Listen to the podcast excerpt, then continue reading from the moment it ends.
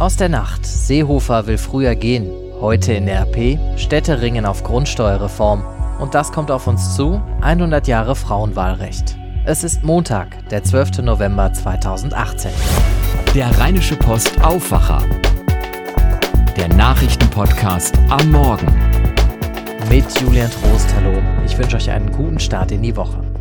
Im schönen Bayern, da leben die Murmeltiere. Die klingen mal so und mal so. Jeder ist ersetzlich, ich schon allemal. Dieses besondere Murmeltier heißt Horst und grüßt uns seit einer Weile fast täglich mit vagen Aussagen über seine politische Zukunft. Jetzt soll es aber tatsächlich soweit sein, also jetzt wirklich. Horst Seehofer will sich als Vorsitzender der CSU zurückziehen und auch als Innenminister aufhören. Das soll er gestern Abend bei einer Sitzung der CSU-Spitze gesagt haben, so berichtet es die deutsche Presseagentur. Für die berichtet aus München Moritz Einzel. Moritz, wie sieht jetzt genau der Plan bei der CSU aus? Nun, nach Teilnehmerangaben soll Seehofer bei dem Spitzentreffen gesagt haben, 2019 wird das Jahr der Erneuerung für die CSU. Das heißt, offiziell verkünden will Seehofer die Entscheidung über seinen Rückzug im Laufe dieser Woche. Anfang des kommenden Jahres soll es dann einen Sonderparteitag geben, auf dem dann ein neuer CSU-Vorsitzender gewählt wird. Und sein Amt als Bundesinnenminister will Seehofer noch vor dem Ende der Legislaturperiode aufgeben. Wann genau, das ist noch nicht bekannt. Wer wird dann Seehofers Nachfolger als CSU-Chef? Hm, dafür gibt es einen klaren Favoriten, Markus Söder. Der bayerische Ministerpräsident hat beste Chancen, Seehofer als Parteichef nachzufolgen. Den Weg dafür hat ja der Ehrenvorsitzende Edmund Stoiber vorgezeichnet, indem er gestern in einem Zeitungsbeitrag vorgeschlagen hat, die Ämter des Ministerpräsidenten und des Parteichefs wieder zusammenzulegen. Das wünschen sich auch weitere CSU-Politiker. Und Söder, sagen wir mal, ist jetzt nicht der Typ, der sich vor Macht ekelt. Also er soll nicht abgeneigt sein, die CSU anzuführen. Horst Seehofer will sich also jetzt doch von seinen Ämtern zurückziehen. CSU-Chef wird wohl Markus Söder. Offen bleibt, wer nach Seehofer Bundesinnenminister wird. In Israel sind bei Angriffen der Armee auf den Gazastreifen mindestens sechs Palästinenser getötet worden. Unter den Toten war auch ein Kommandeur der Hamas, bestätigt das Gesundheitsministerium in Gaza. Das israelische Militär widersprach Gerüchten, wonach bei dem Angriff israelische Soldaten entführt worden seien. Kalifornien kämpft weiter gegen große Waldbrände. Nach Angaben von Behörden sind mittlerweile 31 Menschen durch die Brände gestorben, ganze Orte wurden vernichtet. Aus Los Angeles berichtet Sören Gies für die deutsche Presseagentur. Sören, es gibt noch weitere Vermisste, die Zahl der Opfer wird wohl noch steigen. Das steht leider zu befürchten, ja. Das Areal, in dem es brennt, wird ja immer größer und die Feuerwehrleute sind weiter damit beschäftigt, die Flammen zu bekämpfen. Die Suche nach Opfern, die hat im Moment einfach noch keine Priorität. Es ist gut möglich, dass gerade hier in Südkalifornien auch Obdachlose zum Beispiel verbrannt sind, die irgendwo im Busch gehaust haben und die man vielleicht erst in Wochen findet. Die Feuer wüten schon seit Donnerstag. Hat sich denn die Lage inzwischen wenigstens ein bisschen entspannt? Leider nicht wirklich, nein. Das Problem sind die Santa Ana-Winde, Föhnwinde, die auf ihrem Weg aus dem Hinterland zur Küste immer heißer und trockener werden. Dazu kommt dann die generelle Trockenheit hier nach jahrelanger Dürre. Ein einziger Funke reicht, um ein Großfeuer zu starten. Die kleinste Flamme findet reichlich Nahrung und die Windböen fachen Brände an wie Blasebälge. Äh, in der Nacht von Samstag auf Sonntag waren die Winde kurz abgeflaut, aber jetzt wehen sie wieder bis zu 90 Stundenkilometer schnell und äh, lassen immer wieder neue Brandherde aufflammen. Wenn die Menschen nach dem Feuer wieder nach Hause zurückkommen, dann finden sie häufig nur noch Schutt und Asche vor. Das gilt diesmal auch für einige berühmte Anwohner. Ja, in Malibu ist viel abgebrannt. Schauspieler Gerard Butler hat ein Selfie mit seinem ausgebrannten Haus und Jeep getwittert. Die Villa von Miley Cyrus ist hin. In ihrer Nachbarschaft stand auch das Haus von Thomas Gottschalk. Der war gerade in München, als das Feuer kam. Seine Frau Thea und die Katzen konnten sich retten, aber das Anwesen mit der markanten Windmühle, in dem seine Kinder aufgewachsen sind, das ist ein Totalverlust. Ein Nachbar hat gefilmt, wie es lichterloh brannte. Äh, Gottschalk und seine Nachbarn werden aber sicher schnell schicke neue Häuser haben. Für die ist so ein Ereignis zwar ein Schock, aber keine Katastrophe wie für viele normale Kalifornier. Ja, das ganz sicher. Die Entwicklung der Waldbrände in Kalifornien haben wir auf RP Online weiter für euch im Blick. In der gedruckten Rheinischen Post ist das Topthema neben dem Start in die Karnevalszeit die Grundsteuer. Die Kommunen in NRW werden dabei langsam nervös. Das Bundesverfassungsgericht hatte die Berechnung der Grundsteuer gekippt und die Bundesregierung beauftragt, bis Ende 2019 eine neue Regelung zu finden. Die lässt aber auf sich warten und das gefällt den Kämmerern in den Städten und Gemeinden so gar nicht. Die Grundsteuer ist nämlich nach der Gewerbesteuer die wichtigste Einnahmequelle für sie. Besonders in NRW geht es da um viel Geld, insgesamt etwa 3,7 Milliarden Euro im Jahr. Wir haben unter anderem mit Hans-Wilhelm Reiners gesprochen, dem Oberbürgermeister von Mönchengladbach. Der sagt, dass seine Stadt auf die Grundsteuer nicht verzichten kann und fordert, dass auch nach der neuen Berechnung der Steuer genauso viel Geld in Mönchengladbach ankommt wie bisher. Das Thema Steuern in NRW war bis zum letzten Jahr der Job von Norbert Walter Borjans. Der ehemalige Finanzminister hat jetzt ein Buch geschrieben, Steuern, der große Bluff. Marie Ludwig war bei der Vorstellung des Buchs im Schloss Benrath dabei und hat mit Walter Borjans gesprochen.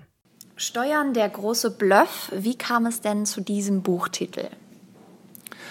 Weil mich besonders geärgert hat, dass die Diskussion über ein so wichtiges Thema wie Steuern, die uns alle angehen, ähm, so ähm, missbraucht wird, auch von interessierten Kreisen, äh, in dem einfach äh, Botschaften in die Welt gesetzt werden, die nicht zutreffen und die die Menschen glauben machen, äh, sie wären die Nutznießer, wenn etwas für die ganz Großen in dieser Gesellschaft an Steuern gesenkt wird.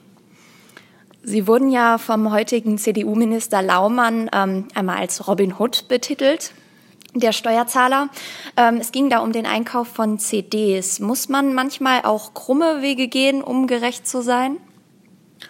Ja, man muss zumindest äh, mal bereit sein, äh, gegenzuhalten, weil äh, wenn man immer schon sehr schnell äh, sich zurückzieht äh, und nicht mutig äh, sich denen entgegenstellt, die wirklich skrupellos sich an der Allgemeinheit bereichern, dann kommt man nicht weiter. Das ist immer ein schwieriges Feld, äh, aber es ist gut, wenn anschließend Gerichte darüber entscheiden und wie in meinem Fall auch entschieden haben, dass das ein richtiger Weg war.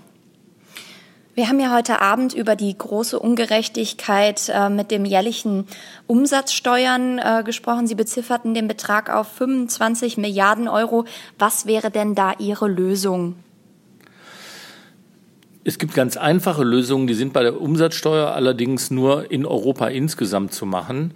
Ähm, man kann nämlich äh, die Beweisumkehr, die Beweislast umkehren. Also man kann es so machen, dass nicht etwa Steuern zurückerstattet werden können, die nie bezahlt worden sind, sondern dass ein Beleg dafür gegeben werden muss, dass vorher eine Steuer auch äh, abgeführt worden ist. Das haben wir bislang nicht und das öffnet eben richtigen organisierten Betrügerbanden Tür und Tor. Und auf welchem Weg sehen Sie die Steuerpolitik derzeit? Ich glaube, dass Deutschland äh, sich nicht nur hinter anderen verstecken kann, sondern dass wir in Deutschland selbst auch mehr tun können. Und das Wichtigste, was wir tun müssen, ist, dass wir für Transparenz sorgen. Wer macht bei Steuergesetzen mit? Wer hat da Einfluss? Äh, und wie verteilt sich das, was große Unternehmen, weltweit arbeitende Unternehmen an Umsatz machen auf die Welt, wie verteilen sich die Gewinne äh, auf die Welt und wie verteilen sich die Steuern auf die Welt. Nur wenn das öffentlich bekannt ist, äh, ist auch die Öffentlichkeit in der Lage, Druck zu machen, dass das abgestellt wird, weil sonst geht das immer irgendwo äh, in den Sälen oder Gängen von Ministerien und Finanzbehörden unter. Dank an Marie und an Norbert Walter Borjans. Die Frau ist zur politischen Arbeit ungeeignet, weil sie infolge der regelmäßig wiederkehrenden von der Natur verlangten Schonungszeit nicht fortwährend in gleicher Kraft tätig sein kann. So stand es Anfang des 20. Jahrhunderts auf einem Flugblatt. Und heute Vormittag gibt es in Berlin einen Festakt zu 100 Jahren Frauenwahlrecht in Deutschland. Das ist gar nicht so lange her und es brauchte dann doch schon einen verlorenen Weltkrieg und eine Revolution, um es endlich durchzusetzen. Sehr lange haben mutige Frauen damals für ihr Recht gekämpft, auch gegen andere Frauen. Und äh, Lea Matschulat von der Deutschen Presseagentur in Berlin. Auch wenn Angela Merkel seit 13 Jahren Bundeskanzlerin ist, der Kampf geht weiter. Na, das muss man jetzt nicht unbedingt gleich Kampf nennen, aber richtig ist, es gibt noch einiges zu tun. Aber wenn wir daran denken, dass es noch 1970 eine Sensation war, als eine SPD-Abgeordnete im Hosenanzug im Bundestag erschien, dann weiß Frau Gelassenheit ist angesagt. 1970 ist ja gerade einmal knappe 50 Jahre her. Männer oder auch hm, eine Gesellschaft ganz allgemein die ändern ihre Ansichten einfach sehr langsam. Bis 1977 benötigte Frau übrigens auch noch die Erlaubnis des Gatten, um überhaupt arbeiten zu können. Das Wahlrecht für Frauen fiel ja vor 100 Jahren nicht einfach vom Himmel. Clara Zetkin ist da zum Beispiel eine von vielen wichtigen Frauen auf dem Weg dahin. Korrekt. Clara Zetkin hatte 1911 den Frauentag ausgerufen, damals eine Unverschämtheit, saß als Abgeordnete im Reichstag und wurde dann später in der DDR zur sozialistischen Ikone. Für Wilhelm II., den Kaiser, war sie einfach nur die gefährlichste Hexe des Deutschen Reiches. 1902 hatte sich der Deutsche Verein für Frauenstimmrecht gegründet. In Großbritannien kämpften die Suffragetten für ein Wahlrecht und 1873, da schrieb Hedwig Dohm den ewig gültigen Satz, Menschenrechte haben kein Geschlecht. 100 Jahre Frauenwahlrecht. Herzlichen Glückwunsch. Klingt da ein bisschen seltsam, vielleicht besser. Sorry, dass es so lange gedauert hat. Das war der Aufwacher für Montag, den 12. November 2018. Morgen ist hier wieder Daniel Fiene zu hören. Ich bin Julian Trost. Wir hören uns am Donnerstag wieder. Bis dahin, tschüss.